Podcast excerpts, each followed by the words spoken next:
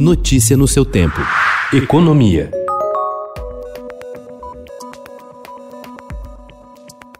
A proximidade das eleições para o comando da Câmara e do Senado, marcadas para 1 de fevereiro, recolocou de novo a proposta de criação de um tributo sobre transações financeiras nos moldes da antiga CPMF na agenda da equipe econômica, desta vez com uma alíquota mais baixa. A expectativa é grande porque o candidato apoiado pelo Palácio do Planalto na Câmara, deputado Arthur Lira, que até agora aparece à frente das intenções de voto, segundo o placar do Estadão, já se manifestou no ano passado favorável ao tributo com a condicionante de que fosse aprovado com uma alíquota menor.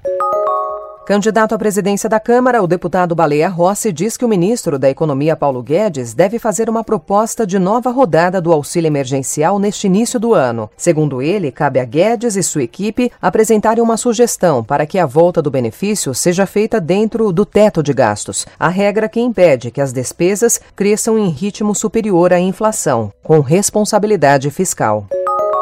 O publicitário Alex Pericinoto morreu no domingo aos 95 anos em decorrência de complicações da Covid-19. Além de ter sido um dos fundadores da UMAP, foi também o jurado brasileiro pioneiro no Cannes Lyon, Festival Internacional de Criatividade em 1972.